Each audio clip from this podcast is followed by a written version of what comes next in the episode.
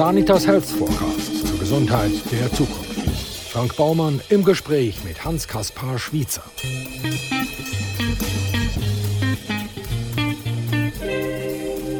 Hans-Kaspar Schwiezer ist Senior Consultant für Schulter- und Ellbogenchirurgie an der Zürcher Schulthess-Klinik.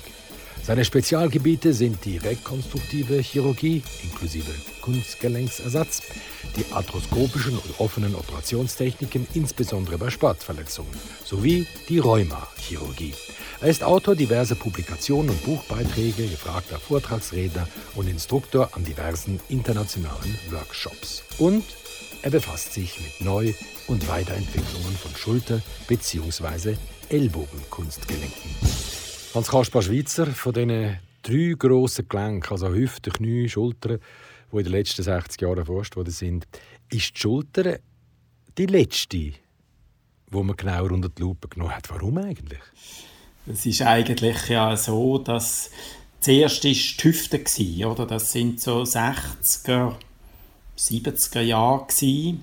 Dann nachher ist das Kniegelenk dran gekommen. Das ist so 70er, 80er Jahre vor allem gewesen. Und nachher ist dann so ab 85 ist nachher die Schultergelenk ist dazugekommen, oder? Und man hat immer mehr und mehr äh, angefangen zu lernen und auch das Wissen von der Schulter hängt auch fest äh, zusammen mit der Technik von der Arthroskopie, oder? Und man muss eigentlich fast sagen, dass es gibt kein Gelenk, wo die Arthroskopie so eine große Rolle spielen tut wie die Schultern. Was haben wir denn vorher mit den Patienten gemacht, die Schulterprobleme hatten? Also, wo ich als Assistenzarzt, wo ich in Luzern war zum Beispiel und äh, eine Schulterverletzung kam, dann nachher sind wir in den Operationssaal gegangen oder, und haben den Anatomieatlas neben uns gehabt. Und das ist noch nicht so lange her. Das war äh, in den 80er Jahren,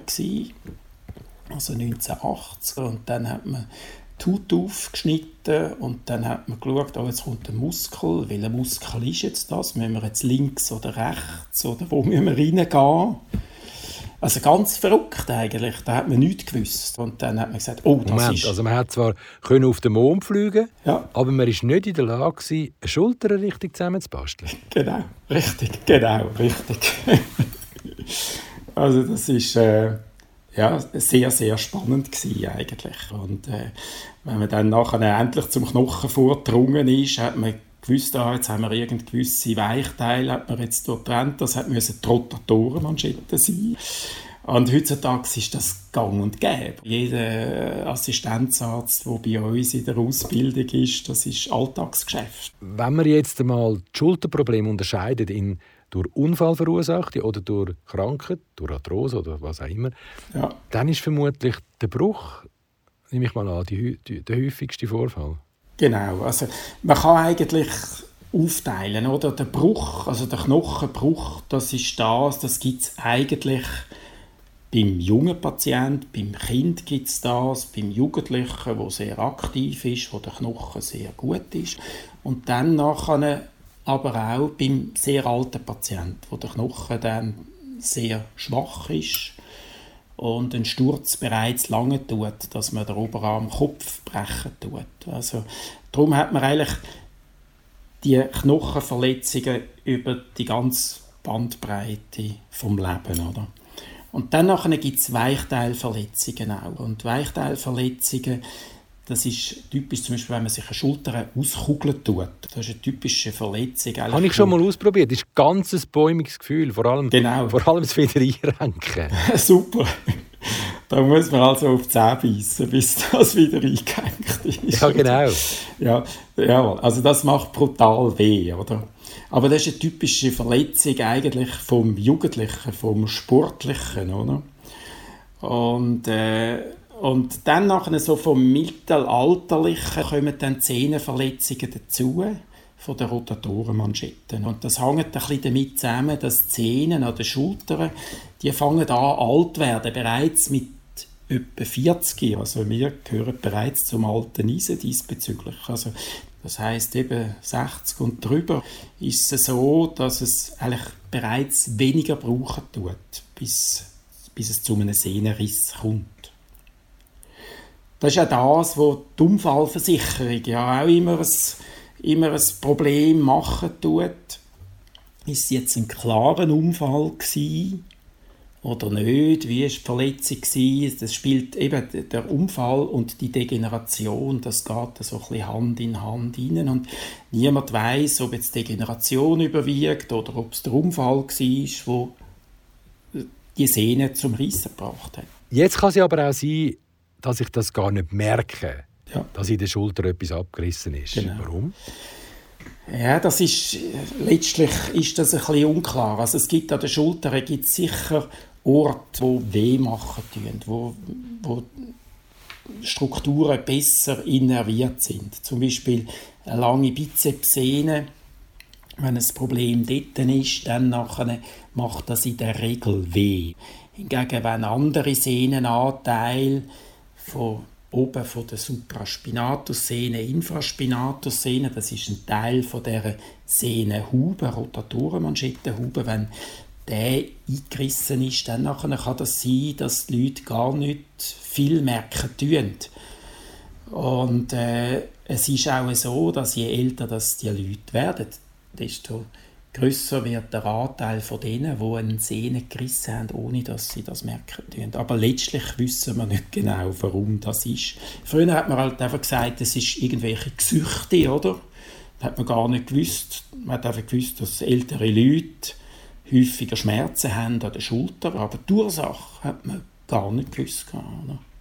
Und heute weiss man, aha, ein gewisser Prozentsatz von diesen Leuten, die Schmerzen haben in den Schultern, die haben einen Sehnenriss. Aber es gibt auch rein per Zufall, dass man irgendeinen Ultraschall machen tut, wo man sieht, oh, die Sehne ist gerissen. Und ich weiß, mein ehemaliger Lehrer, der, der große, der Professor Geschwind, der Chef, also, der hat zum Beispiel auch einfach gesagt, du, meine Sehne ist gerissen, aber ich spüre nichts.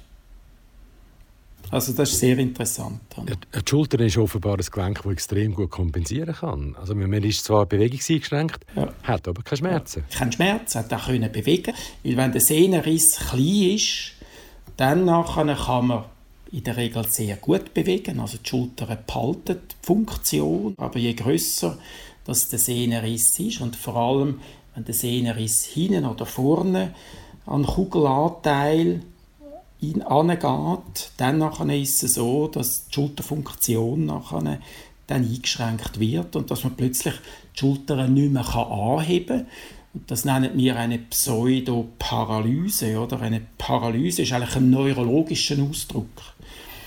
Und der neurologische Ausdruck ist eben, bezieht sich auf einen Nervenschaden, aber an der Schulter gibt es die sogenannte Pseudoparalyse, hat nichts mit Nerven zu tun, sondern rein mit Zähnen. Also gut, jetzt, jetzt höre ich schon, wie der Hans-Kasper Schweizer sein Messer wetzt und in der schieren Angst ja. stöhne ich, Herr Doktor, vielleicht ist es ja nur eine frozen Schulter. Wenn wir es nicht das erste Mal mit Bachblüten probieren. Ja. Was ist eine Frozen Shoulder? Eine Frozen Shoulder, das ist, die ganze, ist eigentlich eine entzündliche Erkrankung, die einen, die einen geregelten Ablauf hat. Die Entzündung dauert etwa vier bis fünf Monate, wo die Leute einfach Schmerzen haben in der Nacht. Und dann geht es in ein Frozen-Stadium über. Oder? Das ist eigentlich das, wenn die Entzündung abklingen tut, aber die Bänder, die unter der Schleimhaut sind, bereits angeschwollen sind und sich verkürzt haben. Und das gibt dann die Stiefe an den Schultern. Dann macht es weniger weh, plötzlich nach einem halben Jahr, aber die Bewegung ist eingeschränkt. Und das kann verschiedene Ursachen haben. Es kann irgendeine familiäre äh, Veranlagungen gibt. Also es gibt, äh, es kommt gehäuft in Familie vor. Äh, es ist auch gehäuft, wenn man auf der einen Seite einmal eine Frozen Shoulder hat, dass man sie auf der anderen dann auch irgendwann einmal überkommt. Und äh, nach einer Operation kann es kommen. Nach Frakturen zum Beispiel ist das fast normal, dass es so eine Stiefe gibt. Und äh, eben, es gibt einfach verschiedenste Ursachen. Dann gibt es hormonelle Zusammenhänge, zum Beispiel wenn man Schilddrüsenerkrankung hat Leute, die einen, einen Blutzuckererhöhung haben, also ein Diabetiker, die neigen eher zu so einer Frozen Schulter, zu einer Schulterstiefe. Ja, was machen wir dagegen? Ja, am Anfang gibt es verschiedenste äh, Möglichkeiten und äh, dass man Schmerzmittel nimmt, Entzündungshemmer und so weiter. Aber das ist meistens das, wo, wo das ein bisschen verbessern tut. Vielleicht eine milde Form, wo dann die Entzündung rasch abklingen tut, mag das helfen. Ich habe häufig Patienten, die zu mir in die Sprechstunde kommen, die verzweifelt sind. Die sagen, ich muss jetzt heute beim Dr. Schweizer einen Termin haben, sonst ich halte es nicht mehr aus. Und die kommen da an, dann tun wir abklären, die Schultern untersuchen. Man sieht, die Schulter ist eingesteift, das macht brutal weh. Man sieht es auch schon am Gesichtsausdruck den Patienten. Macht man einen Ultraschall, vielleicht ein Röntgenbild zum Schauen an, ausschliessen, dass sie irgendeine Arthrose hat, wo die Arthrosegelenkbeweglichkeit nicht, gut, äh, nicht mehr gut ist. Und dann tue ich häufig dann eine Cortisonspritze machen. Ins Gelenk rein aber dann. Und das sind zum Teil Wunderheilige nachher. Das ist also verrückt. Die Patienten sind äußerst zufrieden. Und ich habe früher auch schon Patienten sogar aus dem Ausland gehabt, aus Monaco. Jemand kann ich mich erinnern, der eingeflogen ist und äh, die Spritze bekommen hat. Und der Flug ist etwa ja, 30 Mal oder 40 Mal so teuer wie die Spritze selber. Aber die sind äußerst zufrieden und das gibt sogenannte Mund-zu-Mund-Propaganda. Man ist dann quasi ein, ein Wunderheiler, der sogar ohne eine Operation eine Schulter wieder äh, ja, heilen kann. Sie haben vorher den legendären Dr. Gschwend erwähnt. Genau. Wie sind denn die Prothesen, wo er ja maßgeblich daran beteiligt war, ja. wie sind die GSB-Prothesen überhaupt entstanden? Wie hat man die entwickelt? Ich meine, mhm. viel Erfahrung hat man ja offenbar nicht gehabt, wie Sie gesagt haben. Also es ist ja so, oder, wie bei anderen Gelenken auch, es gibt da eine richtige Geschichte und bei den Schultern ist es auch so, oder? Die ersten Gelenke, die es gegeben hat, die sind auch irgendwie 1890 rum. Sind die ersten Schultern gemacht worden. Und das sind vor allem Tuberkulosepatienten gewesen. Die haben überall Gelenkbefall gehabt, oder? Das ist damals im Vordergrund gewesen. Und äh, der erste, der der Schultern ein Gelenk damals gemacht hat, ist der Themistokles Gluck, das ist irgendein Rumän gewesen. ich finde das noch ein lustiger Name. Der hat da 19, äh, 1891 hat der da ein Gelenk implantiert. Das ist noch äh, aus Elfenbein und dann hat es einen in, in Paris, äh, ähnlich auch Tuberkulose, wo dann Holz gebraucht hat und irgendwelche Kunststoffe. Also, und dann ist die moderne äh, eigentlich Prothetik, die ist eng verknüpft mit einem Orthopäd, der in New York war. Das war der Charles Neer. Und der hat, das war eigentlich der, der Gelenkpapst gewesen, an den Schultern, muss ich sagen. Oder? Und der hat als einer der ersten für äh, komplexe Humerus-Kopffrakturen hat der so ein Gelenk entwickelt, wo er einfach da in, in, die Röhre, in die Oberarmröhre hinein zementiert hat und den bruchtigen Knochenanteil von, von, von der Gelenkpaarung, also vom, vom, von der Gelenkkugel hat können rausnehmen Und der hat recht gute Resultate gehabt. Und dann nachher ist es gegangen, so in den 70er Jahren, also etwa 20 Jahre später hat er sich dann getraut, also bei Arthrosen, also bei rein degenerativen Gelenkerkrankungen, äh, so ein anatomisches Gelenk zu machen. Und das hat eigentlich einfach nur die Anatomie quasi reproduziert. Also im Humeruskopf ist eine Kugel gemacht worden und mit der Zeit hat man dann auf der Pfannenseite am,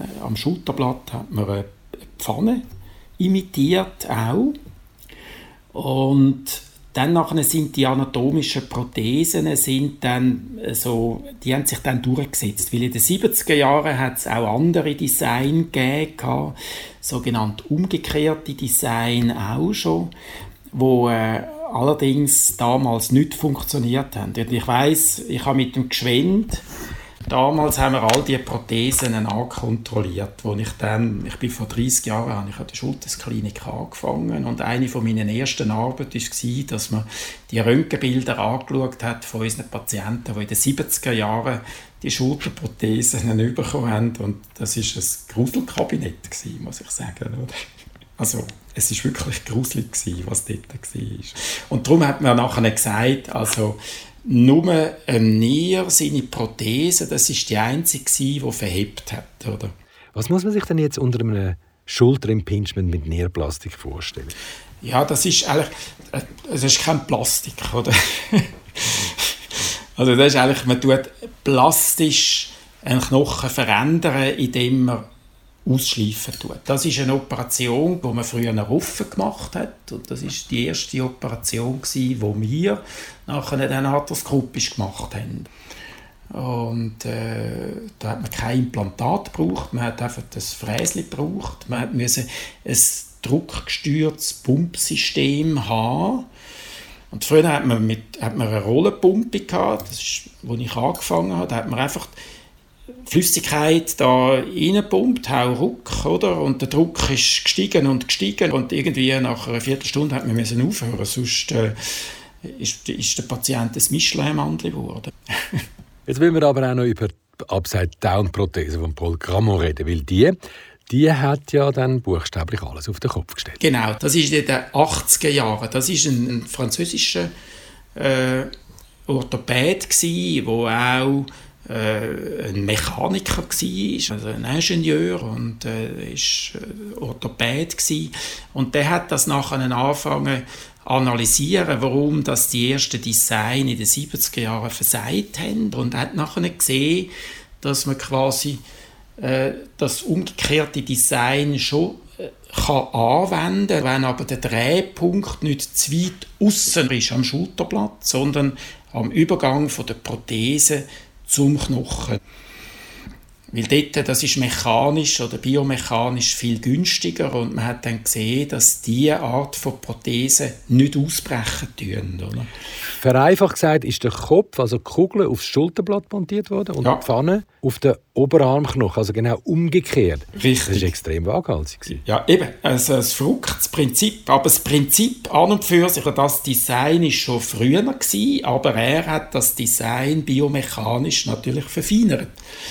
Und heutzutage ist es so, dass eine inverse Prothese, wenn die verheben tut, obwohl es nicht einer Anatomie entspricht, eigentlich lang oder länger lebig ist als eine anatomische Prothese.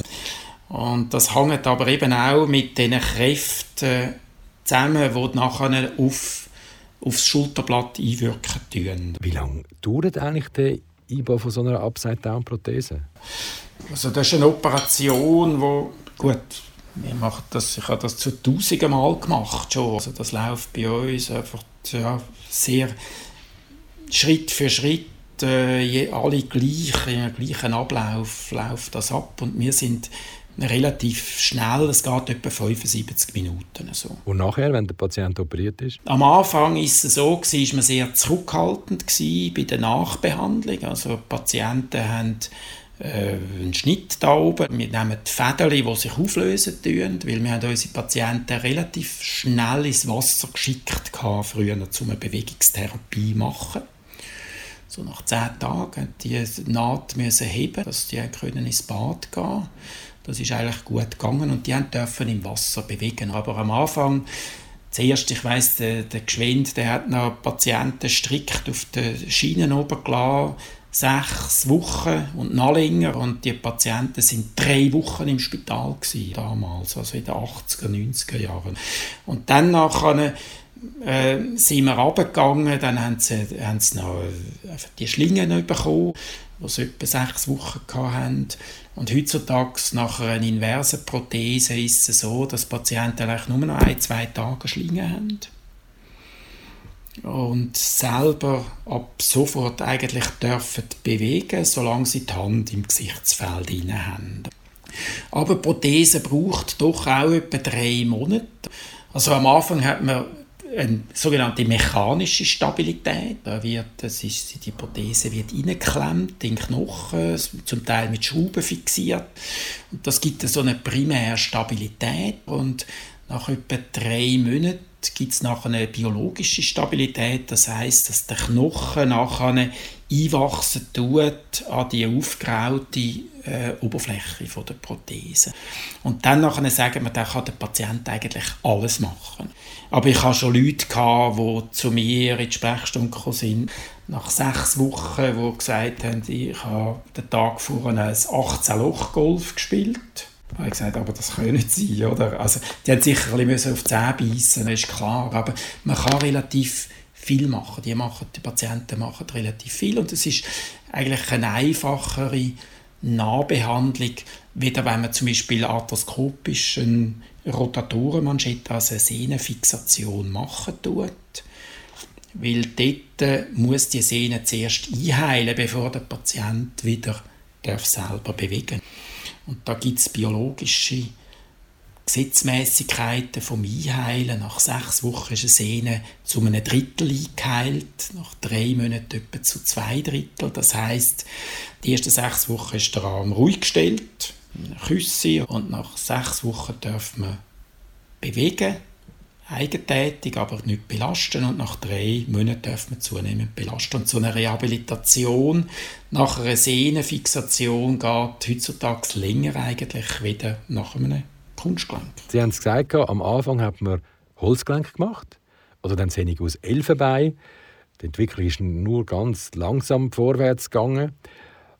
Bei der Schulterchirurgie wie sieht denn die Zukunft aus? Wird die Robotik jetzt alles auf den Kopf stellen? Also das ist jetzt etwas zum Beispiel, was heutzutage schon viel gibt. Und zwar, es geht darum, heutzutage, eigentlich, dass man die Robotik weniger direkt während der Operation verwendet tut, weil der Weichteilmantel doch sehr groß ist. Aber es ist so, dass man eine präoperative Planung machen tut mit dem Computer. Und äh, dort geht es darum, zum Beispiel, dass man die erste, oder wenn man eine Prothese machen tut, dann ist immer das Wichtigste ist die Ausrichtung, vor allem von der Gelenkpfannen, weil am Schulterblatt haben sie ja bei weitem nicht so viele Knochen wie an einer, in, den, in den Hüften, am, am Becken. Und dort muss man die Verankerung sehr präzise wählen, dass sie nachher im Knochen innen ist. Da muss der Winkel genau stimmen, die Grössenverhältnisse müssen stimmen. Und das ist etwas, wo man heutzutage mit einem Computer kann zum vornherein planen Und dann sieht man am Computer, wie der erste Pin, also die, die, der erste Nagel, wo man setzen tut, wie der muss ausgerichtet sein und dann nachher gibt man, hat man dann so äh, also so die, die Lehre, das Setzinstrument, wo man auch kann über den Computer planen, wo wir dann können quasi auf den Knochen ansetzen und dann wissen wir genau. Also eigentlich eine Navigation. Ja, genau, das ist eine Navigation aber eben, wo nicht vor Ort ist, wo das, die ist präoperativ und vor Ort hat man eigentlich die Setzinstrumente, die quasi adaptiert worden sind an die Präoperativplanung.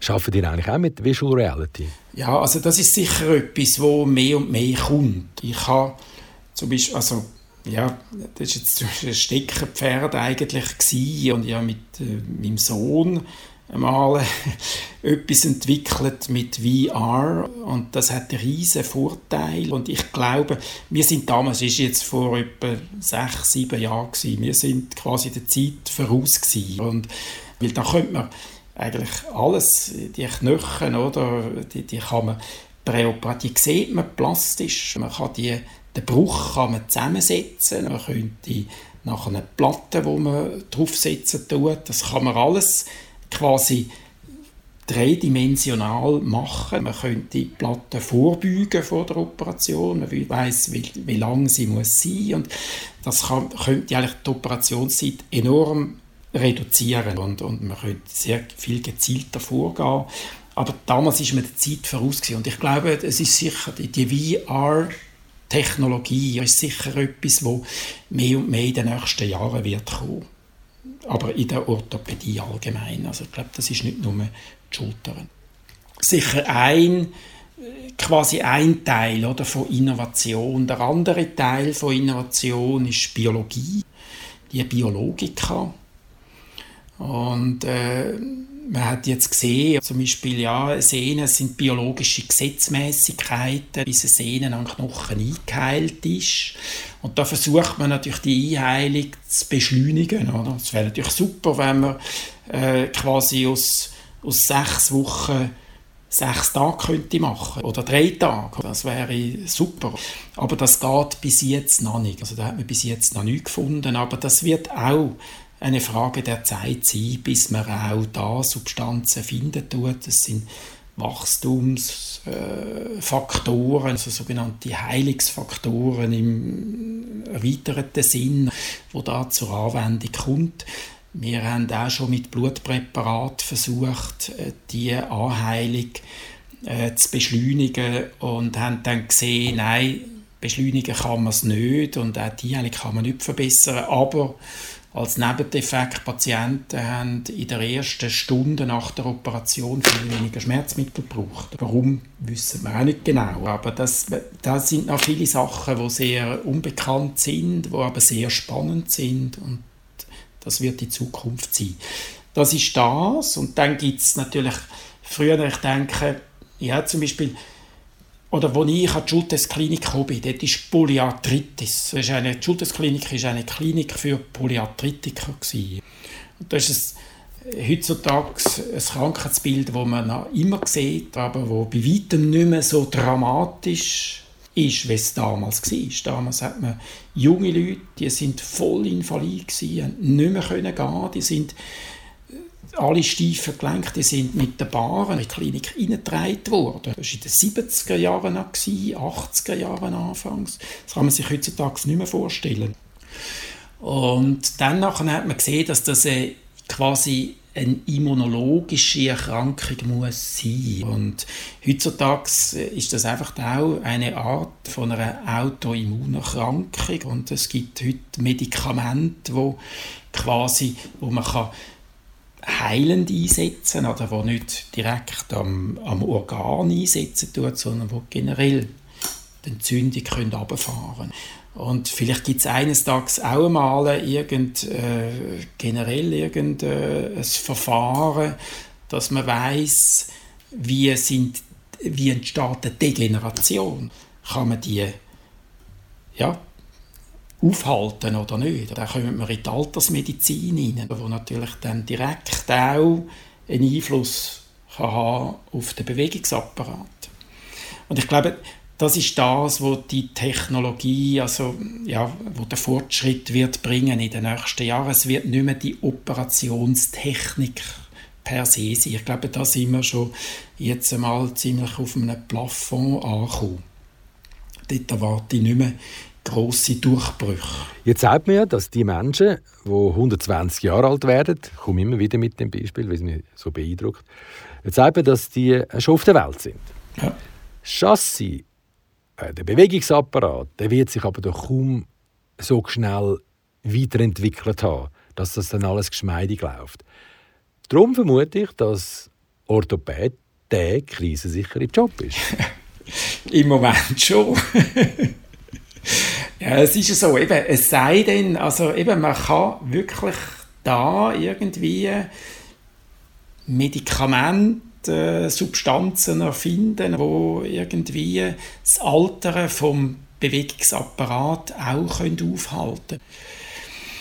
Und äh, also im Moment, wenn man die Frage jetzt so stellen sind sicher die Alterschirurgie, es ist auch eine neue Disziplin, die sich nur mit dem alten Knochen befassen tut. Das hat es früher, als ich angefangen habe, das nicht gegeben. Das ist klar, das sind alles neue Disziplinen, die sich ja, damit befassen tun, wie kann man bei einem osteoporotischen Knochen, oder wie kann man eine Osteosynthese, also mit platten Schrauben, wie kann man das, den Knochen wieder zur Heilung bringen oder wie kann man Implantat, also Kunstgelenk gut verankern in diesen Knochen. Das sind alles Sachen, wo man sich heute auch damit befassen tut, wo sich natürlich auch die Industrie damit befassen tut. Ja, man kann also sagen, dass die Industrie die Schulter jetzt auch als Markt erkannt hat und man doch einiges weiter ist als der Professor Paul Gramont, der damals in den 80er Jahren in Dijon seine Versuche noch mit Truthahn gemacht hat. Jawohl, ja, das ist so. Warum hat er denn eigentlich mit Truthahn experimentiert? Also, ich als Laie hätte es jetzt das erste Mal mit Affen probiert, so rein vom Chassis her. Ja, das ist halt das, was er dort äh, in der Nähe hatte. Wahrscheinlich hat man die sowieso geschlachtet irgendwann und äh, er hat da seine Sachen können machen. Warum weiß ich auch nicht ganz genau. Also, der Hans Kasper, Schweizer.